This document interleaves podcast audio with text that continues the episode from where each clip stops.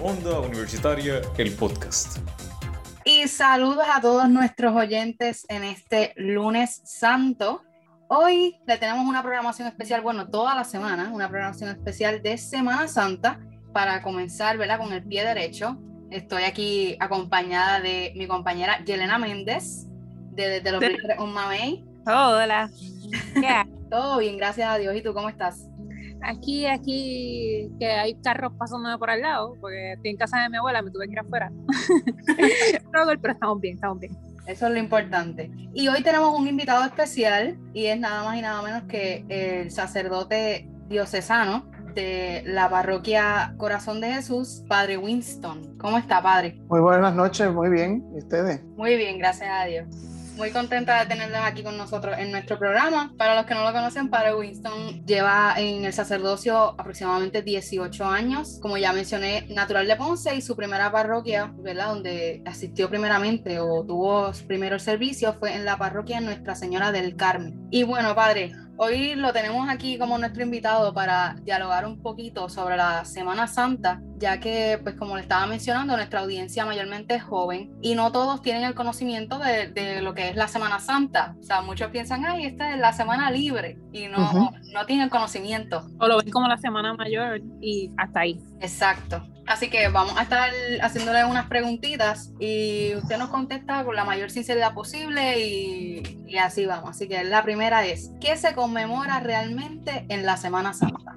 Bueno, la, la, Semana Santa, nosotros, la liturgia de la iglesia celebra el, la conmemoración del misterio de la pasión, muerte y resurrección de Jesucristo. Vamos a decir que está, tiene dos, dos vertientes, ¿verdad? La, el ciclo dominical, pues tenemos el Domingo de Ramos y la celebración de la, de la Pascua, pero el corazón de la Semana Santa es el trido pascual, que comienza el Jueves Santo eh, y, que es como una sola celebración que dura tres días y que finaliza con la vigilia pascual, ¿verdad?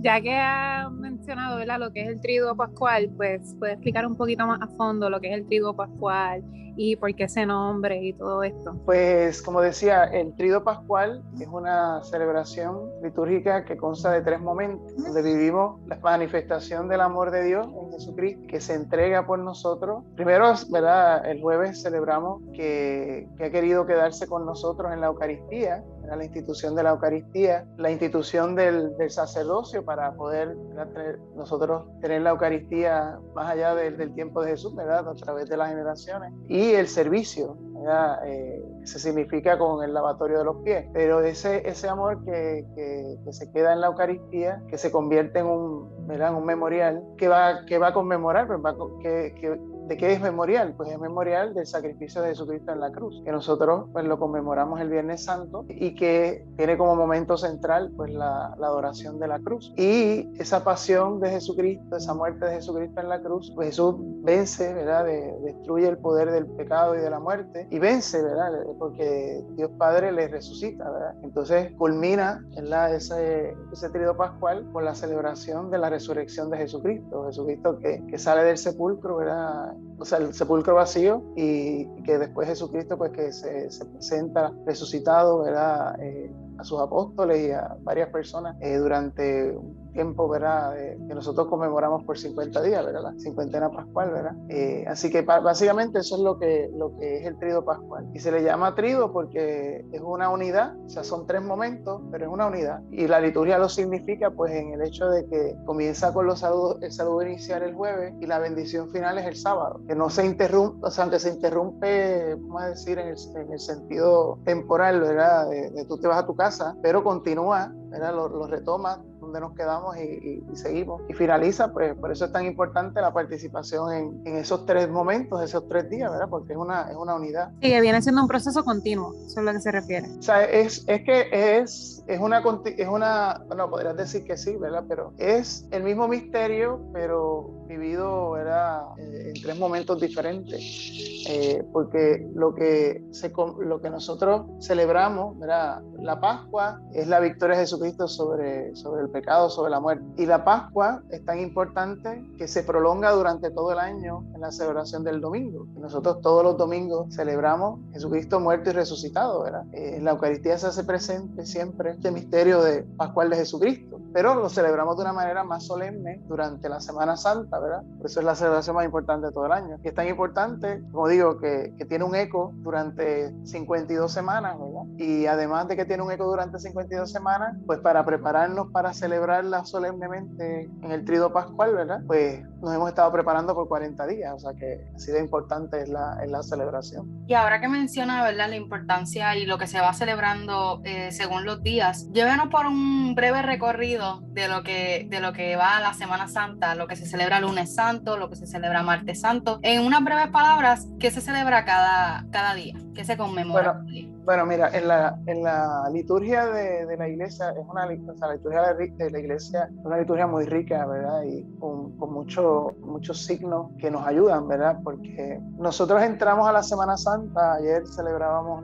el Domingo de Ramos. En el Domingo de, de Ramos comienza la celebración con la proclamación del Evangelio de la entrada de Jesús en Jerusalén, eh, donde el pueblo ¿verdad? Eh, reconoce a Jesucristo como, como el Mesías y lo aclama. Jesús entra en Jerusalén y ¿qué es lo que va a ocurrir durante los días siguientes? Pues que aumenta la tensión, ¿verdad? Es como cuando nosotros vemos una película de estas de, de, suspenso, ¿verdad? Que va aumentando la tensión. Pues la liturgia va aumentando esa tensión también porque las lecturas del lunes, del lunes santo, o sea, bueno, perdón, quiero retomando a lo que estaba diciendo, en esa celebración del Domingo de Ramos es como se resume lo que, lo que vamos a vivir durante la semana que, que termina el Viernes Santo, que es cuando Jesús muere en la cruz y, y es sepultado. Eh, no, el Domingo de Ramos no entra en la resurrección porque el domingo siguiente celebramos la paz. O sea, si nosotros no participáramos, ¿verdad? Solamente participáramos en la liturgia solamente los domingos, pues no perderíamos la, la secuencia en ese sentido porque ya el domingo de Ramos entramos en lo que es la última cena, la pasión de Jesucristo y la muerte de Jesucristo en la cruz. O sea, comienza con la entrada en Jerusalén, Jesús es aclamado, pero varios días después es apresado y condenado a muerte, muere en la cruz. Incluso es lo que vemos en, es lo que leemos, ¿verdad? Y escuchamos en las lecturas, ¿no? El Evangelio. Que, sí, el Evangelio que se proclama, por eso comenzamos con el Evangelio de, de la entrada de Jesús a Jerusalén y la última lectura que hacemos en esa celebración es el relato de la pasión, que lo hacemos según el evangelista que está proclamando la liturgia en el año litúrgico. En este caso, este año estamos leyendo a San Marcos, ¿verdad? O sea, tanto la lectura del evangelio de la entrada de Jerusalén como la de la, de la pasión son según San Marcos. Entonces, como decía, y eso mismo que nosotros vivimos en el Domingo de Ramos se va viviendo por, por momentos durante la Semana Santa, porque después de que Jesús entra en Jerusalén, esos días siguientes, pues hay una tensión, porque están, dice, aparece, vamos a escuchar en, la, en las lecturas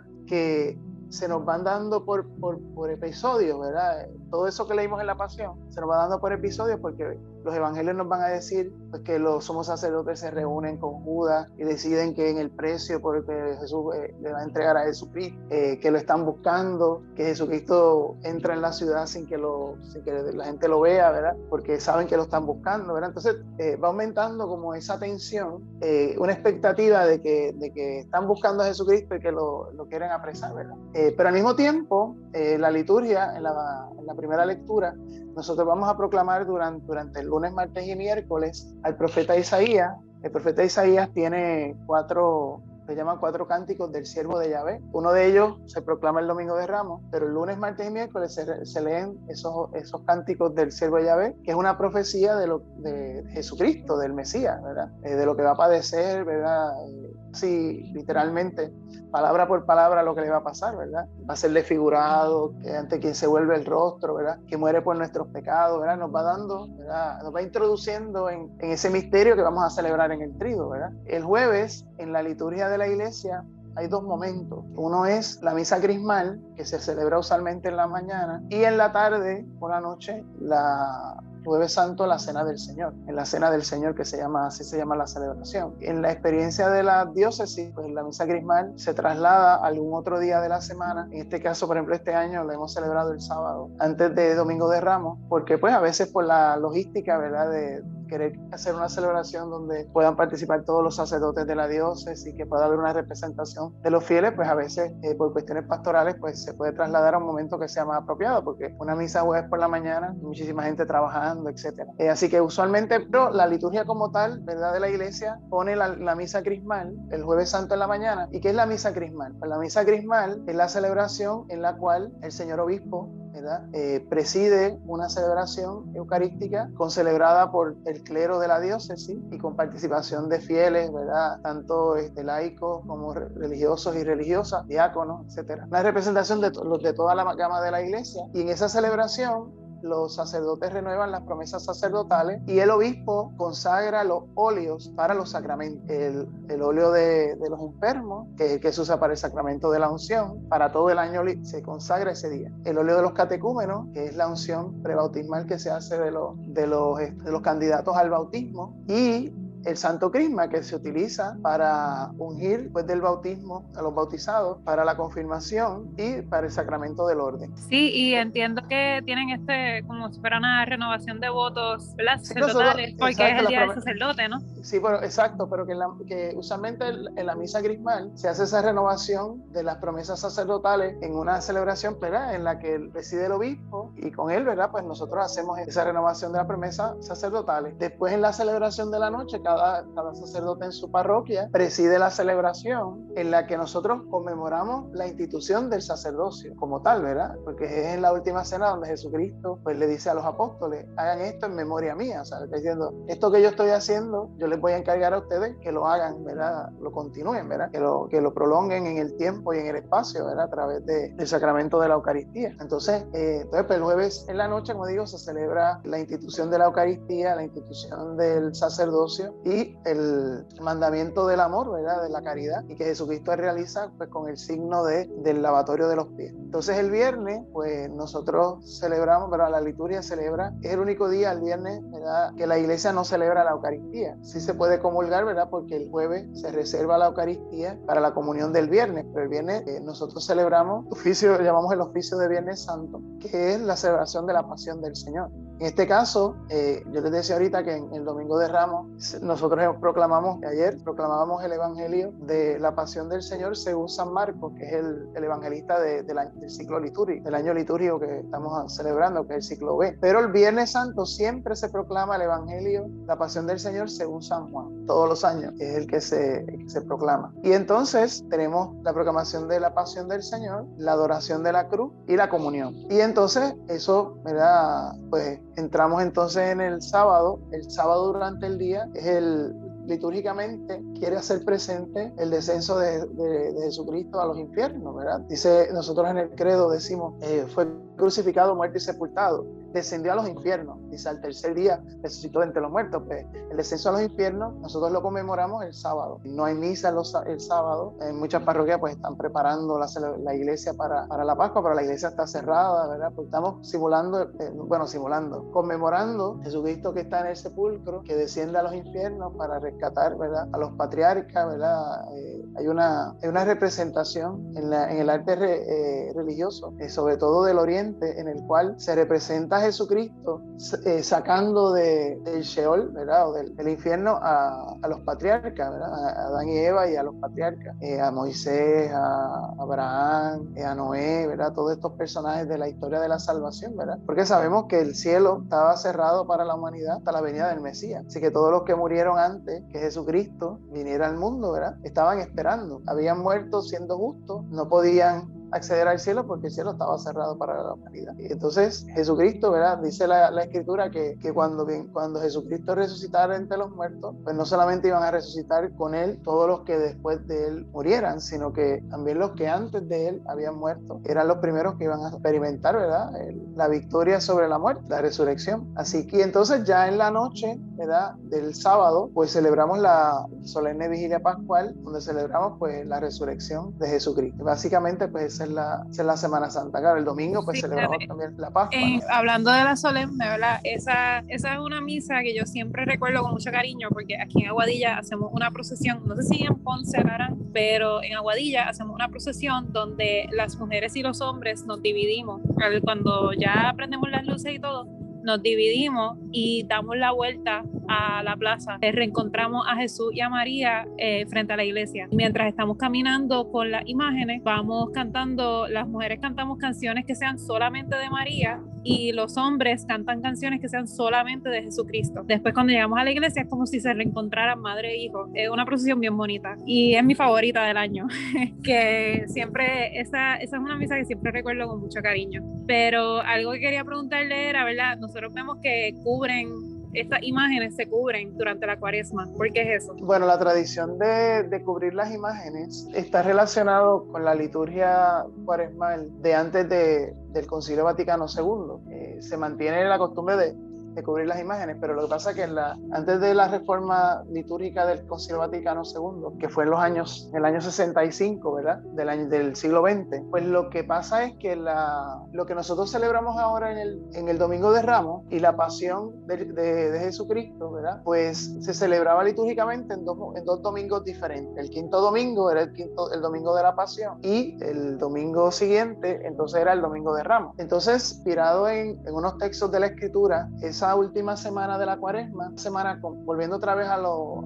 usando la, la imagen de, de, las películas de suspenso, ¿verdad? De, que aumenta la intensidad, ¿verdad? De, de, la acción o de lo, ¿verdad? Pues esa última semana, el cubrir las imágenes da la, nos da a nosotros un, un, sentido de desolación, porque ves todas estas imágenes en la, en la iglesia y a nosotros a veces nos distrae, ¿verdad? Porque quedamos mirando, que son muy buenas la, las imágenes, ¿verdad? Podemos quedar contemplándolas, ciertamente. Y las imágenes nos hacen presentes pues a, Jesucristo, a la Virgen María, ¿verdad? A los santos. Al fin y al cabo, aquellos que han experimentado, bueno, Jesucristo es Dios, ¿verdad? La Virgen María, ¿verdad? Que es la primera creyente y que ha sido concebida sin pecado. Pero además todos los santos, aquellos que han experimentado en su propia carne historia de Jesucristo sobre la muerte. Lo que nosotros celebramos en la Pascua, que Jesús ha resucitado, esas personas lo han experimentado en primera persona. Pero, como digo, esa última semana de la cuaresma, con las imágenes que se cubren, es como que nosotros decimos que las imágenes en sí mismas no tienen un poder de, curar o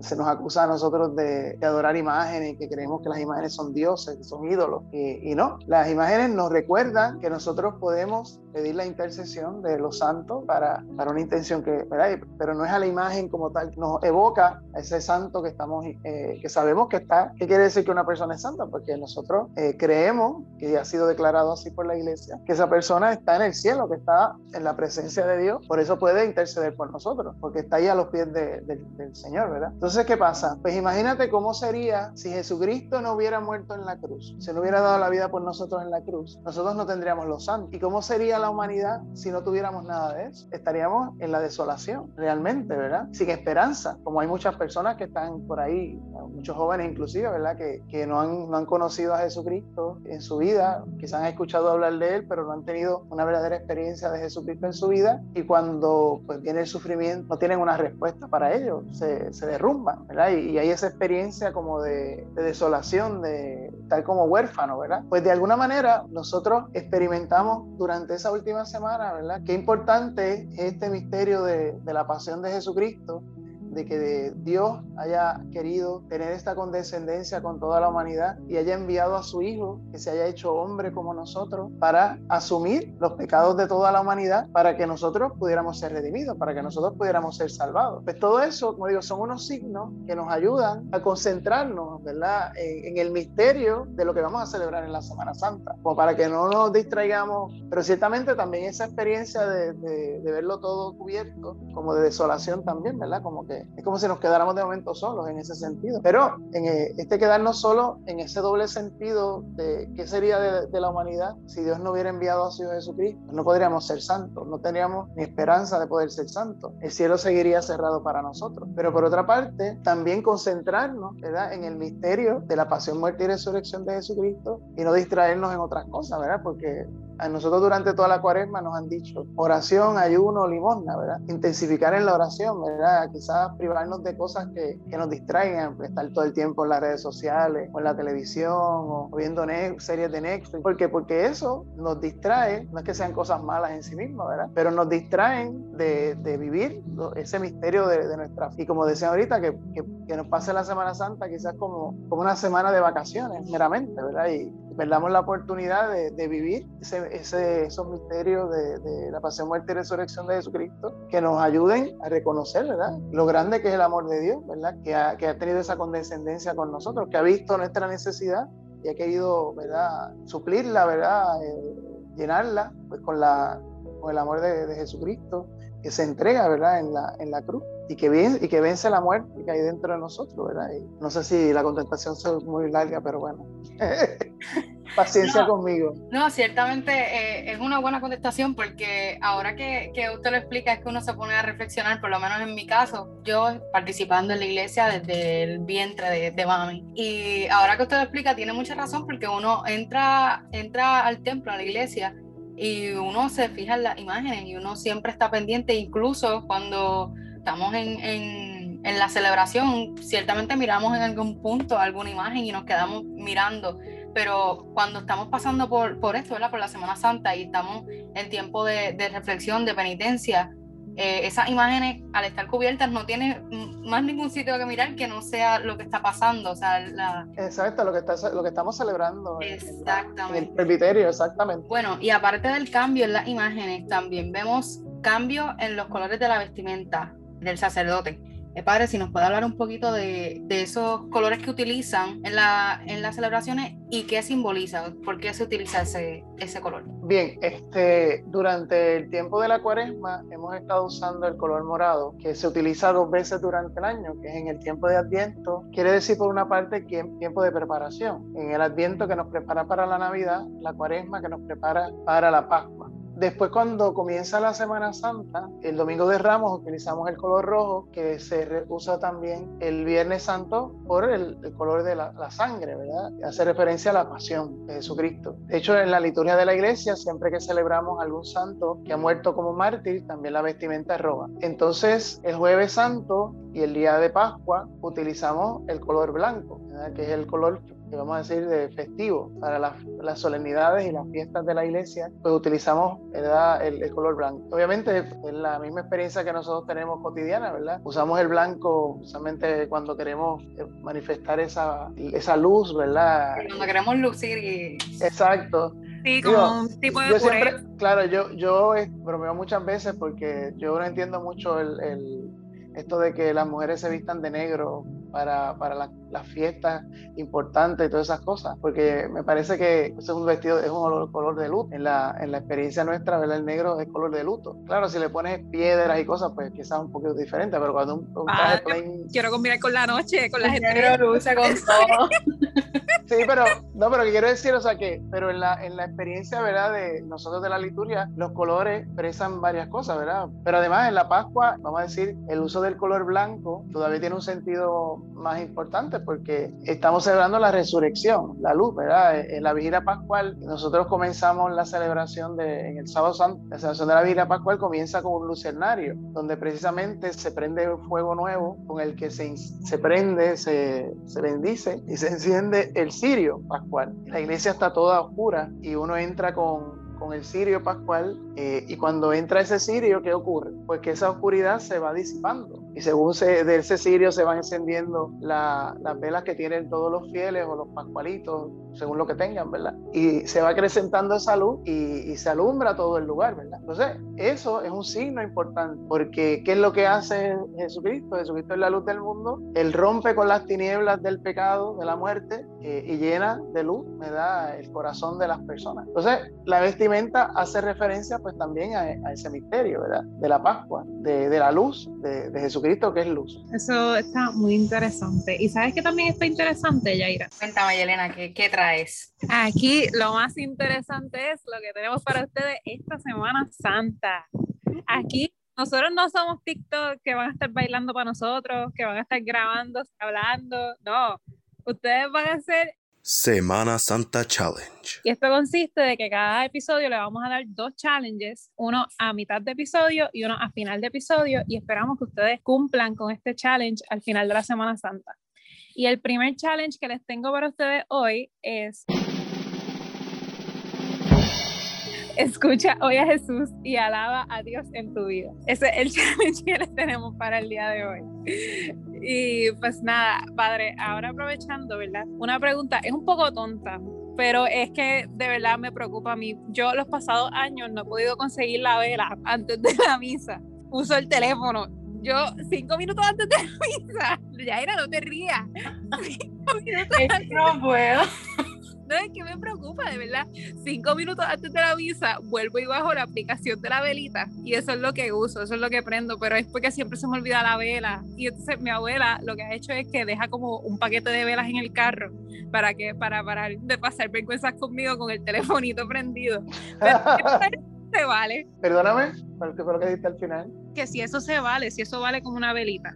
Si vamos a hacer, este, ¿cómo se llama? Por eso de, de- participar, ¿verdad? Porque hay lugares, yo tuve la experiencia una vez que iba a celebrar una vigilia pascual y habíamos alquilado un lugar para celebrarla y cuando empezamos la celebración nos dijeron, ah, pero es que no pueden prender velas aquí, porque que si los detectores de humo, que si no sé qué, yo pero ¿cómo vamos a celebrar una vigilia pascual y no vamos a prender las velas?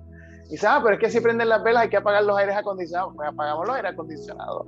¿Cómo es posible que no, verdad? Porque es importante el signo de la luz, ¿verdad? Por no hacer nada, pues está bien, pero realmente, o sea, el signo de la luz es importante, ¿verdad? Eh, y tiene que ser luz de verdad. Claro, es una luz artificial. Claro, cuando no hay a, a falta de pan galletas, ¿verdad? Pero como signo que nos entre por los ojos, ciertamente eh, el ver que, que a ti te encienden la vela del cirio pascual, te está diciendo, como en el bautismo, has sido iluminado por Jesucristo, cada vez que tú de- del, del cirio pascual que representa a Jesucristo que es la luz del mundo. Se enciende tu vela, te está recordando, mira, que el Señor quiere llenar tu vida de, de luz. De, de alegría. Eh, y que mientras tú participes de esa luz de Jesucristo, tú puedes tener, puede estar, tu vida puede estar iluminada, ¿verdad? Eh, Eso es lo que significa, ¿verdad? Así que nos sugiere, ¿verdad? Que como mi abuela, guardemos las velas en el carro antes de a eh, ¿sabes qué? me, me- me hacía gracia porque eh, eh, nosotros, saben que el año pasado pues no pudimos ¿verdad? celebrar presencialmente. Yo la celebré presencialmente, pero lo- los fieles no pudieron participar en la vigilia por, la, por el cierre que teníamos, ¿no? Entonces, pues nosotros teníamos los pascualitos que íbamos a vender para que los fieles los tuvieran para la vigilia y se nos quedaron porque no, no pudimos, ¿verdad? Entonces este año lo- ya los vendimos y, y se nos acabaron. Entonces eh, me preguntaban este fin de semana, padre, ¿va a traer más? Y decía, bueno, no sé si voy a tener tiempo de conseguirlo. Y me estaba acordando ahora que dice, bueno, muchos me van a decir lo mismo que tú, que van a tener que usar el celular. Sí, resuelve. sí, eh, eh, pues una, una manera, ¿verdad? Eh, eh, fíjate, esa es una de las cosas que, que los puertorriqueños nos distinguimos, ¿verdad? Por esperar a la última hora para prepararnos para las cosas y, y nos arriesgamos a que nos pasen esas cosas, que cuando, que después no haya tiempo para poder resolver. Por eso quizás sería mejor recomendación que cuando comience la cuaresma, una de las asignaciones que debemos hacer es ir a comprarnos la vela que vamos a usar para la Pascua Ahí como está, parte de, de empezar a tener el...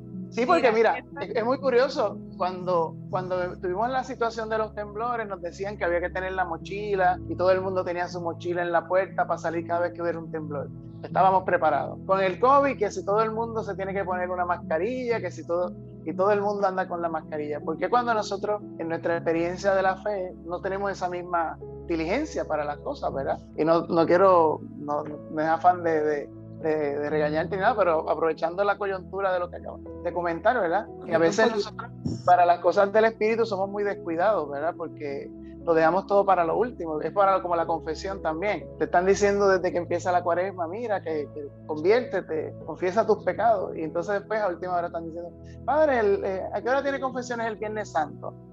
Si estamos en el medio de las celebraciones, tenías todos todos los 40 Oye, días. Y yo peco de ese también, yo peco de ese también, pero este año es este año nada más y es porque la pandemia y como que nunca cuadro las horas de oficina ni nada de esto, como siempre se me olvida, pero es por la pandemia, voy a culpar la pandemia este año.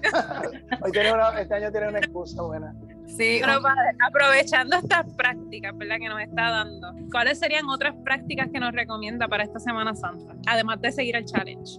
Bueno, es que eso, eso que dijiste del challenge me parece muy interesante porque, escucha, eh, ahorita yo estaba un poco mencionando, ¿verdad? Lo que eh, las lecturas, la liturgia de la iglesia de, cada día, cómo las lecturas nos van, es que eh, usando el paralelismo es una mala, es una mala analogía, pero al fin y al cabo yo creo que nos ayuda a todos para entenderlo, ¿verdad? Pues tú ves una serie de Netflix, ¿verdad? Y te conecta un episodio con el otro y tú te quedas juqueado ahí hasta que se te acaba la serie, ¿verdad? Y nosotros, eso no se lo inventó Netflix. La liturgia de la iglesia, el año, porque nosotros llamamos el año litúrgico, es que las lecturas ¿verdad? nos van llevando en una sucesión para ir viviendo los misterios de nuestra fe y, de la vida de Jesucristo. Entonces, esto de, de, escuchar la voz de Dios, pues mira, una manera concreta que nosotros podemos escuchar la voz de Dios es escuchando la palabra de Dios de cada día. Si no lo podemos hacer presencialmente, yendo a la celebración de la Eucaristía todos los días, hoy día hay tantos medios, ¿verdad? Que uno puede escuchar el Evangelio del día, una reflexión sobre las, lecturas de ese día, ¿verdad? Y eso es una manera concreta, porque después eso que tú escuchas en la palabra de Dios, lo puedes aplicar a, tu vida concreta y, ver cómo Dios ¿verdad? está manifestándose en, en esa historia concreta que estás viviendo. Que no, mira, yo, una de las cosas que descubrí cuando, cuando empecé a hacer el proceso vocacional, es que descubrí que nada, nada, absolutamente nada de lo que tú vives en tu vida es accidental. No es, una, no es una casualidad. Todos los acontecimientos de nuestra vida son como rompecabezas, que a lo mejor tú los ves encima de la mesa y, no tienes ni idea de, de, qué es el, ese rompecabezas, de qué es. Si es de un avión, si es de, qué sé yo, de, una foto de alguien, no lo sabes, ¿verdad? porque ves todas las piezas eh, eh, sueltas.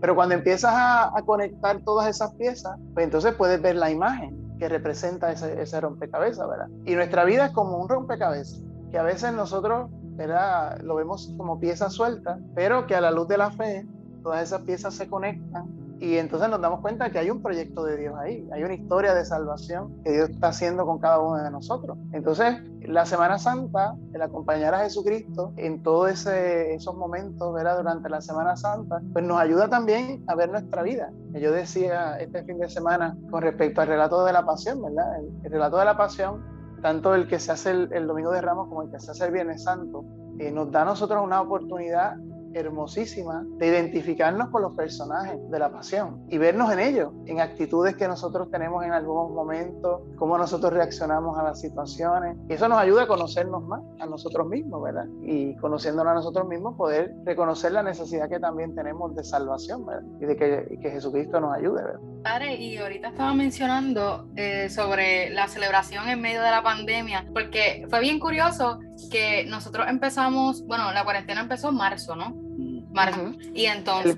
15 de marzo, 15 de marzo de, del 2020. Y que también estábamos en pleno auge ya para entrar a, a, la Semana Santa. Fue un mayor reto porque entonces no estábamos en cuarentena y demás. Y esto me trae a esta pregunta. ¿Cuál ha sido el mayor reto de llevar a cabo estas celebraciones en medio de la pandemia? Yo sé que nosotros las la llevamos sinceramente, por lo menos en, la, en nuestra parroquia, llevamos las celebraciones muy bien y, y, todo, pero ¿cuál ha sido el mayor reto comparando marzo del año pasado a marzo ahora? Pues mira, cuando nosotros comenzó el famoso, el término lockdown, ¿verdad? Que es tan familiar para nosotros ahora, o de cuarentena, pero cuarentena no son 40, no fueron 40 días, han sido más, ¿verdad? Había, a veces hablan de cuarentena de 14 días, cuarentena, cuarentena de 40, ¿verdad? Una contradicción. Bueno, pero anyway, pues la, al comienzo, cuando estaba el cierre total, el reto ciertamente era, por lo menos para mí, era transmitir las celebraciones y era muy, para mí fue muy extraño al principio, porque yo predicar mirando un celular en vez de mirar personas que están escuchando, fue muy difícil. Al principio me, me tuve que hacer muchísima violencia. O sea, además del aspecto técnico de la transmisión, que yo no tenía ninguna experiencia de transmitiendo eh, celebraciones, eso fue un reto también. Pero comparado con el reto humano, ¿verdad? De, de uno entrar en esa dinámica, o sea, porque no es lo mismo que tú estás haciendo una celebración como ahora, que son celebraciones presenciales que se transmiten, porque tú tienes una asamblea a la que tú le estás predicando claro, te escuchan también los que están al otro lado, ¿verdad? De, los diferentes medios, ¿verdad? De YouTube o de, o de Facebook Live. Pero cuando no tienes asamblea, o sea, es, es, una cosa muy, muy difícil, porque, bueno, por lo menos para mí, yo nunca había celebrado la Eucaristía solo. Yo cuando estoy de vacaciones prefiero ir a una parroquia y con celebrar con un sacerdote que celebrar solo en mi casa. Entonces, para mí fue una novedad totalmente el, tener que celebrarla sola. Pero el hecho de que una cosa que me ayudó mucho, tengo que reconocerlo, fue que recibir el, la retroalimentación de los fieles. Yo no lo veía en el momento de la celebración, obviamente, porque no, yo tenía, yo ponía el celular para que no para no ver los comentarios yo. Eso para mí hubiera sido mucha distracción. yo veo a veces que la gente transmite en vivo y, y tiene al frente la pantalla y está viendo todos los comentarios. Yo no podría ir a ideas mirando al mismo tiempo la gente eh, ¿verdad? comentando, pero ciertamente eh, a mí me ayudó mucho que cuando yo empecé a hacer las celebraciones, pues yo cuando abría la, la, conexión, pues yo veía a las personas que se conectaban y, se convirtió como en ese encuentro diario con esas personas y como algunas de ellas, ¿verdad? las que eran de la parroquia, pues ciertamente yo las conozco físicamente, o sea, entonces era como ver, podía imaginármela. Y entonces eso me ayudó a entrar en, hacer las transmisiones porque me imaginaba que tenía esas personas que se estaban conectadas al frente mío. Claro, después entraron muchas otras personas que no sabía quiénes eran, pero yo soy muy curioso, entonces yo buscaba en Facebook los nombres y a ver una foto para poderme imaginar la persona, para que fuera más familiar, porque eh, realmente, o sea, no es lo mismo tú dar una conferencia o hablar de un tema XYZ que la predicación, por ejemplo. O sea, la, predicación es una cosa que es interactiva. Yo cuando tengo que predicar, aunque yo me prepare y tenga unas ideas de, que yo quiero hablar a la luz de la palabra, cambia mucho de según la, asamblea que tengo. Yo podía, una de las cosas que yo descubrí cuando yo comencé en el ministerio era que yo experimentaba cuando la gente les rebotaba, cuando me rebotaba la predicación, que la gente no, la, no estaba escuchando. Yo sentía que me rebotaba como que me la devolvían. Entonces, eh, por eso la retroalimentación es muy importante. Entonces, es un reto verdaderamente cuando se utilizaban los medios, el no tener a nadie presencial. Ya después, con, ahora estamos haciéndolo con, con asamblea, ¿verdad? Con el mar, aunque no, ¿verdad? Con el distanciamiento, con las limitaciones de, de restricciones de, de cantidad de personas, etcétera. Pues sigue siendo un poco difícil, pero, pero más llevadero, por lo menos para mí. A mí todavía el tema de la mascarilla es algo que en lo que no me acostumbro. O sea, eso de estar todo el tiempo con una mascarilla y no poderle ver la cara a la gente bien, ¿verdad? Las expresiones, ¿verdad? Te estás riendo, pero pues sí, tú ves los ojos que parece que se está riendo, pero no le ves, no le ves la sonrisa, ¿no? Entonces, eso a mí, para mí todavía me choca muchísimo. Claro, a falta de pan galletas, ¿verdad? Como dicen por ahí. Yo estoy muy agradecido a Dios que nosotros podamos celebrar presencialmente, ¿verdad? Y porque hay lugares en el mundo hoy día que no pueden celebrar presencialmente todavía, porque han estado celebrando presencialmente y se han vuelto otra vez a encerrar. Entonces yo no me voy a quejar, ¿verdad? Porque estoy contento con lo que tenemos. Quisiera más, claro que quisiera más, pero, pero acepto que como tomando en cuenta las circunstancias, ¿verdad? Eh, también otro reto, yo pienso, pues ha sido combatir con el miedo, porque yo pienso que, que las personas, eh, quizás por ese, esa inmersión, por usar un término, estar escuchando noticias todo el tiempo, ¿verdad? Muchas personas que tienen el radio puesto todo el día en su casa, emisoras de noticias que están repitiendo lo mismo, lo mismo, lo mismo todos los días, y la estadística y cuántos muertos y cuántos, ¿verdad? Contagiados, ¿verdad? Una cosa que ha puesto a muchas personas en una angustia y, y en un miedo, o sea, entonces, romper con eso eh, eh, ha sido un gran reto. Todavía hay personas que les cuesta muchísimo, que han empezado a dar pasos y en cuanto ven más de cierta cantidad de personas se ponen nerviosos y les da como, como ansiedad. Entonces, eso es algo que, que yo creo que va a tomar mucho tiempo. A algunas personas les va a tomar mucho tiempo. Algunos no, sabe, no sé si, si realmente lo van a superar, ¿verdad? A veces eso se convierte en algo patológico por, por, la, por lo prolongado del tiempo, ¿verdad? Que, que hemos vivido en esa situación y que unas personas han vivido en esa situación puede convertirse en algo patológico y pues hay que, por eso hay que rezar por ello, ¿verdad? Para que el Señor les ayude, porque ciertamente eh, yo la experiencia que tengo es que para muchas personas el arriesgarse en el buen sentido de la palabra, o sea, el, fiarse de Dios, les ayuda muchísimo a, a, poder tener una cierta normalidad teniendo en consideración las circunstancias, porque al fin y al cabo, en medio de dificultades, si no ponemos la confianza en Dios, realmente no hay manera, no hay manera de, de, superar y de poder seguir adelante. Nos quedamos congelados, ¿verdad? Y, y no nos movemos, ¿verdad? Y, y, es tan triste, ¿verdad? Ver a veces esa situación, ¿verdad? Que te incapacita, ¿verdad? Te limita tanto, te limita tanto a las personas y, y de todas las edades, ¿verdad? Porque yo he visto desde niños hasta, hasta personas muy, muy, muy mayores. Curiosamente, cuando nosotros regresamos a tener las celebraciones presenciales, yo pensé que, que quizás las personas mayores le iba a tomar más tiempo regresar. Y sin embargo fueron los primeros que regresaron. Personas con, con muchísimas condiciones de salud, que tú dirías, bueno, pues estas personas para quedarse en su casa, ¿verdad? Porque todo lo que le han dicho eh, en los medios y todas esas cosas. Y, y algunos que los familiares, ¿verdad? No los dejaban salir de la casa. Pero yo, yo pienso que la razón por la que estas personas pudieron regresar más rápidamente era porque tenían una experiencia en su vida de sufrimiento tan grande que, que decía, bueno, yo sin esto no puedo vivir. Ya me he tenido que privar este tiempo que, que no me han dejado poder venir, pero en cuanto abran la puerta yo voy para allá, ¿entiendes? Porque esto es, lo que, esto, esto, es lo que a mí me ha sostenido y me ha dado fuerza toda mi vida. Ciertamente también nos ayudó a, a apreciar porque por lo menos en mi caso uno está acostumbrado a que va todos los domingos a la misa, pero cuando uno comenzó a, ok, ahora vamos a tomar la celebración desde, desde la casa, por lo menos nosotros nos reuníamos aquí los cuatro, tomábamos la misa, pero no es lo mismo porque necesitamos ese encuentro, o sea, realmente somos, somos seres que lo necesitamos. Y cuando nosotros entonces regresamos, se sintió por lo menos para mí, la primera vez que, que regresé al templo fue, fue bien gratificante y creo que eso fue para todo el mundo. Sí, para mí fue una experiencia celestial. Pero yo te digo que la realidad, yo no regresé antes a la iglesia. O sea, la iglesia abrió y yo creo que yo esperé como un mes o dos a regresar. Y no era porque no sintiera la necesidad, era simplemente porque yo tenía esta mentalidad, yo siempre tengo esta mentalidad del bien común y yo siempre tenía esta mentalidad de que si yo iba a la iglesia y me infectaba, por ejemplo, yo tenía a mis abuelitos, tenía a mi papá enfermo, o sea, tenía varias personas en mi familia que podían afectarse si yo, ¿verdad?, me enfermaba y tenía como que esta mentalidad de causa y efecto que me privaba de ir y salir y yo no iba, no era solamente a la iglesia, no iba a muchos lugares por eso, pero mi mamá como que eso me estaba afectando a mí, obviamente, porque yo soy una persona bien social, a mí me encanta hablar con la gente. Mi mamá lo que hizo fue creó como en casa una cultura de rezar el rosario a una hora fija. O sea, a las 7 de la noche, obligatoriamente, todo el mundo tenía que estar en la sala rezando el rosario. Y esa era la manera de nosotros, básicamente, como que decirnos unos a los otros todas nuestras preocupaciones, unirnos a Dios de alguna manera, ¿verdad? Aunque no fuera en la misa como tal. Después de un tiempo, pues mi abuelo me dijo como que, ah, tú puedes ir a la iglesia, que eh, están haciendo una lista aparte y todo esto, y pues él fue el que me fue motivando a poder entrar a la iglesia y todo esto. Y que... es necesario, porque por lo menos nosotros como estudiantes también, que estamos todo el día en la computadora,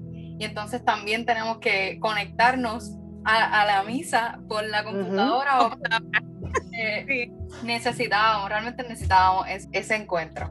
Mira, ciertamente eh, es que, que desea, eh, es importante, ¿verdad? Porque claro, si hay esa consistencia en que uno eh, no va a ningún sitio por, el, por los motivos que estás diciendo, ¿verdad? El problema es que a veces no nos damos cuenta, para unas cosas sí, para otras no. Eso es lo que, lo que a veces eh, es lo que es contradictorio. Te encuentras una persona en, en el supermercado que está súper lleno, que te tropiezas con la gente y me dice, no, pero es que no puedo ir a la iglesia porque es que eh, puedo contagiar allí. Yo la probabilidad yo creo que es más grande en esos otros lugares, pues por la cantidad de personas, porque nosotros siempre hemos, hemos procurado pues seguir la, la, las indicaciones, ¿verdad? De, del distanciamiento y, y, de lo, y, de las medidas. Pero realmente eh, yo creo que toda esta situación también nos ha ayudado a todos a saber lo que tenemos dentro. En, que, eh, en nuestro camino de fe, en qué, en qué etapa estamos, para poder, a partir de, de esa realidad, pues poder construir, ¿verdad? Y continuar, porque a veces uno piensa que tiene mucha fe y mucha confianza en Dios, pero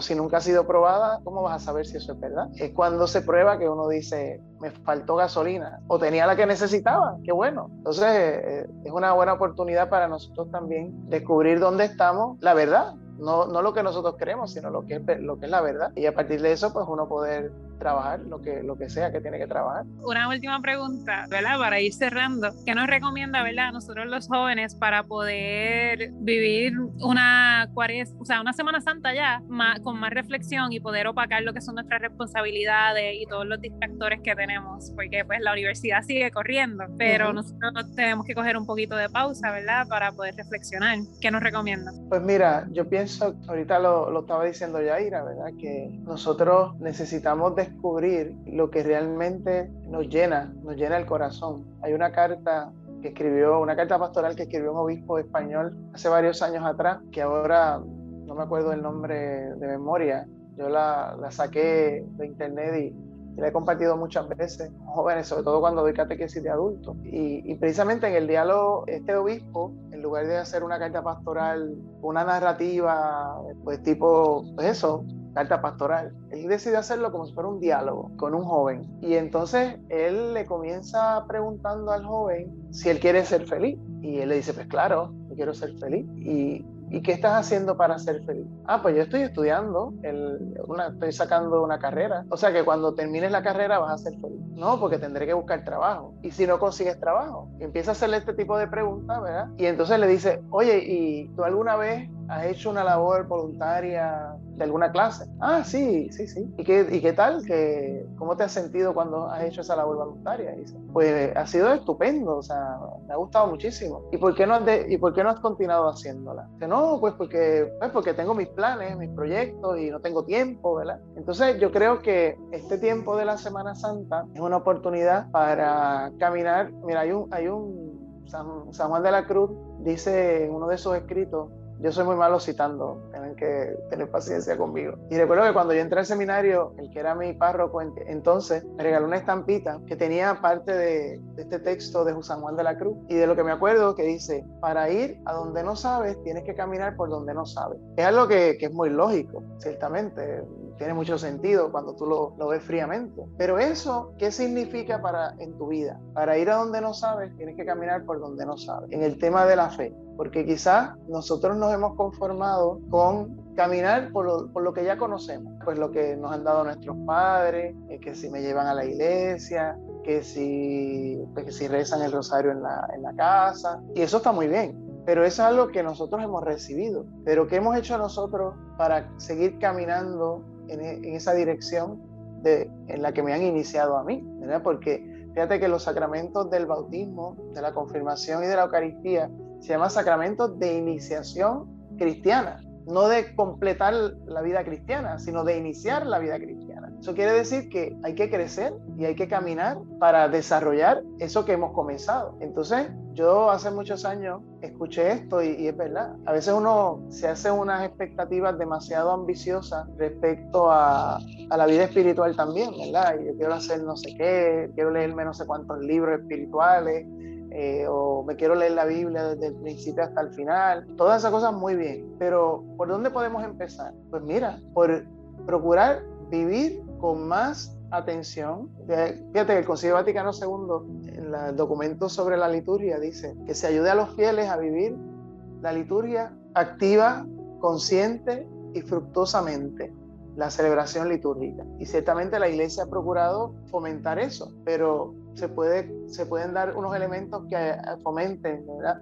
El que nosotros podamos escuchar la celebración y las lecturas en nuestra lengua vernácula, en nuestro idioma, es una ayuda para poder celebrar más conscientemente. Pero ¿qué significa participar activamente? Pues que yo me, me zambullo en esa celebración. Entonces, y fructuosamente, pues los frutos dependen de las disposiciones personales. Cómo yo me preparo para la celebración. Muchas veces nosotros dejamos la celebración de la liturgia a la espontaneidad. Me levanto así, no, dice, no, no planifico ni a qué hora voy a ir, ni me preparo, no tengo ni idea de, qué celebración vamos a hacer ese día en la iglesia, ni nada de eso. Entonces llegamos para poder celebrar con más fruto. La preparación es importante, la, las disposiciones personales, ¿verdad? El que uno, ¿verdad? Haga una buena confesión. El, alguna, hay muchas personas que, por ejemplo, leen las lecturas de la misa en su casa para familiarizarse con ella antes de ir a la celebración, ¿verdad? Entonces, sin, sin inventar la rueda, solamente de, ¿verdad? Viviendo con más, más activamente, más conscientemente y más fructuosamente la liturgia, de estos días yo creo que podemos sacar muchísimos frutos y nos puede ayudar ciertamente a comenzar el tiempo pascual con otra actitud, con una actitud pascual, con una, actitud de resucitado, de que, de que nosotros, ¿qué quiere decir vivir como resucitados? Pues vivir como los apóstoles después de haber recibido el Espíritu Santo en Pentecostés. Sin miedo porque, porque el Señor está con nosotros, porque Él nos acompaña en el camino que vamos haciendo. Y no tener miedo a, a, dar testimonio de, del don de la fe que hemos recibido. Porque en la medida en que nosotros lo compartimos, eso se afianza en nosotros y nos ayuda, porque nos hace eco cada vez que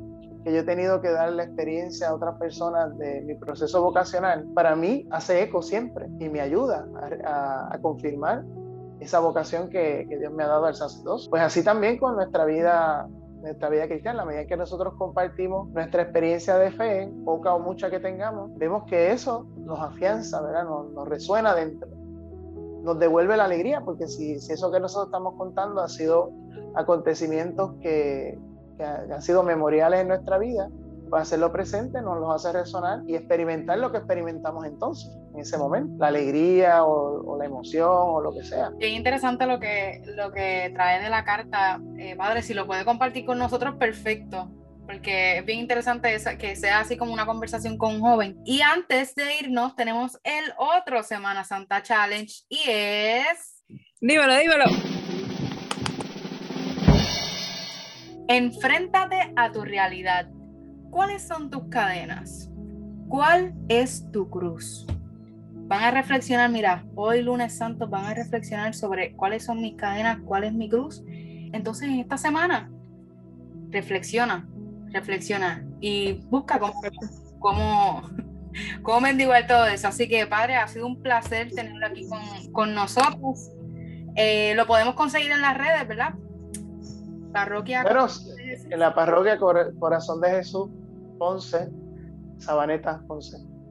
Está también en YouTube, ¿verdad? Que también transmite las misas. En YouTube, el canal, el canal YouTube también es Corazón de Jesús Sabaneta Ponce. Perfecto, así que ya lo saben, si desea conocer un poquito más del Padre y de también para, para estar al tanto de las celebraciones, Parroquia Corazón de Jesús, Sabanetas Ponce. Yelena, como siempre, un placer ¿verdad? compartir contigo. y esto fue todo por hoy. Gracias por escucharnos.